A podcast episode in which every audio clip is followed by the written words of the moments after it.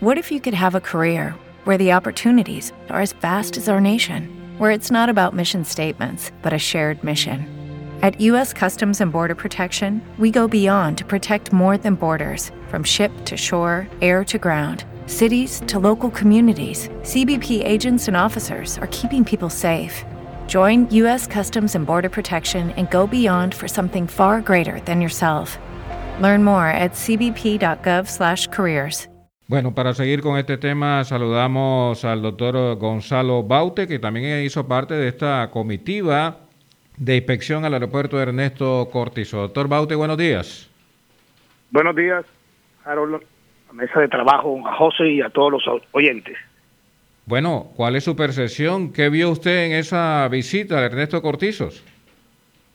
En efecto, estuvimos visitando por más de tres horas diferentes áreas que hoy posee la terminal de pasajeros del aeropuerto Ernesto Cortizos y uno observa claramente que la información que se ventiló en principio por allá en el mes de marzo de los avances por encima de un 90% de eso francamente no no es coherente esa información con lo que nosotros vimos en el terreno. Lo que pudimos ver es una obra que tiene eh, áreas provisionales porque se encuentran en construcción otras, áreas que lucen terminadas, pero que se observan en los acabados, por ejemplo, en el piso de la llegada de pasajeros, eh, no el mejor aspecto y ahí tendrá que la interventoría ser muy severa para en el momento de la decisión de esas obras pueda garantizar la calidad.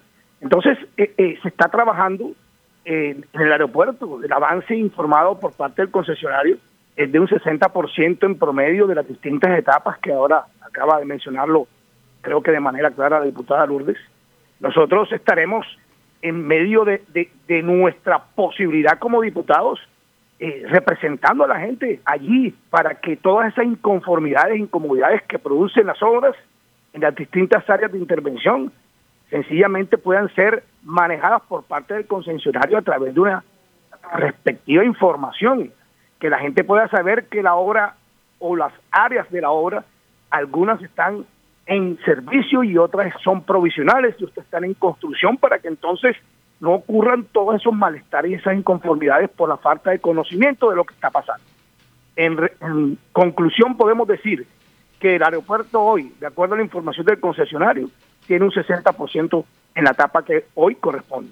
Que esa terminal deberá estar terminada en febrero del 2022 y que nosotros como diputados estaremos en acuerdo con el concesionario, visitando periódicamente, como lo dijo la doctora Lourdes, el mes de septiembre para verificar si lo que nos informaron ayer efectivamente ocurre. Y en, en febrero, Dios mediante el próximo año, de la misma manera poder verificar. Pero, insistimos, aquí quien tiene que garantizar que la calidad de las obras y el cumplimiento del cronograma estructurado en el contrato por la Agencia Nacional de Infraestructura es la interventoría. La información que debe salir del concesionario debe ser clara, porque se generan todos estos comentarios. Inconformidades en las obras siempre hay, pero tienen que ser claros en cuál es el alcance del contrato y qué será lo que recibiremos nosotros, Dios mediante, en febrero de 2022. José. Gracias, eh, eh, doctor Baute. Buenos días. Interventoría que está conformada por las empresas INSET SAS, GNG Ingeniería SAS y J. Felipe Ardila B y compañía SAS. ¿Ustedes qué clase de información le van a pedir a la interventoría?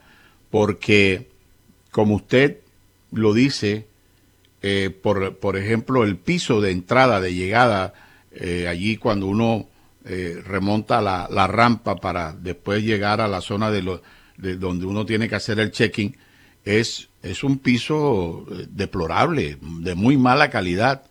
Entonces, son ocho etapas, ok, ocho etapas. Ya entregaron dos etapas, están en la tercera. La gente lo que está diciendo es que los acabados, independientemente de la estrechez que hay en algunas áreas, los acabados no son los mejores. Y usted lo acaba de decir, doctor Baute, usted es, ingeniero, de eso depende del, del, del interventor, el control de calidad.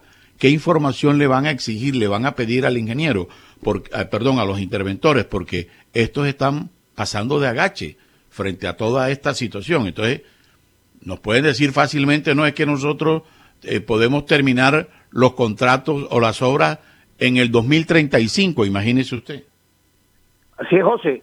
Nosotros conocemos la dinámica de un proceso constructivo cuando está en adecuación, en reforma, en construcción, y se generan en medio de eso todas estas inconformidades.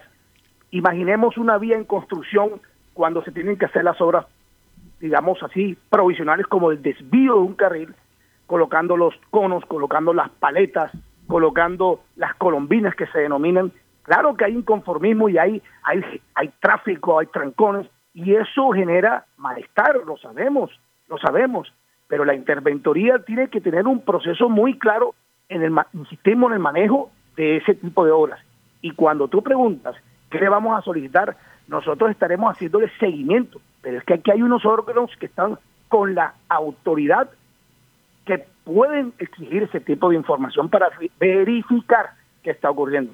La Contraloría General de la Nación tiene un programa que se llama Compromiso Colombia, que le permite acompañar el procedimiento constructivo de las obras, no solamente posterior a la, culminación, sino durante.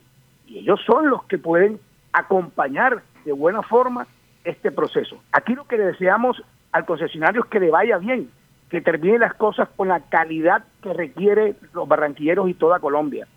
Pero al mismo tiempo el compromiso del concesionario de contratar mano de obra calificada, que pague lo que debe pagar y quizás, y esto lo estoy diciendo no porque lo haya verificado, sino porque es evidente lo que tú mencionas en el piso de la plataforma donde llegan los pasajeros a hacer el chequeo. Entonces, eh, eh, eh, la interventoría lo que lo llamamos a que, a que comuniquen mejor, a que socialicen a la gente, al concesionario, a que agregue información de lo que en futuro será esas áreas que hoy son provisionales. Y así la gente empieza a imaginarse cómo van a ser las cosas.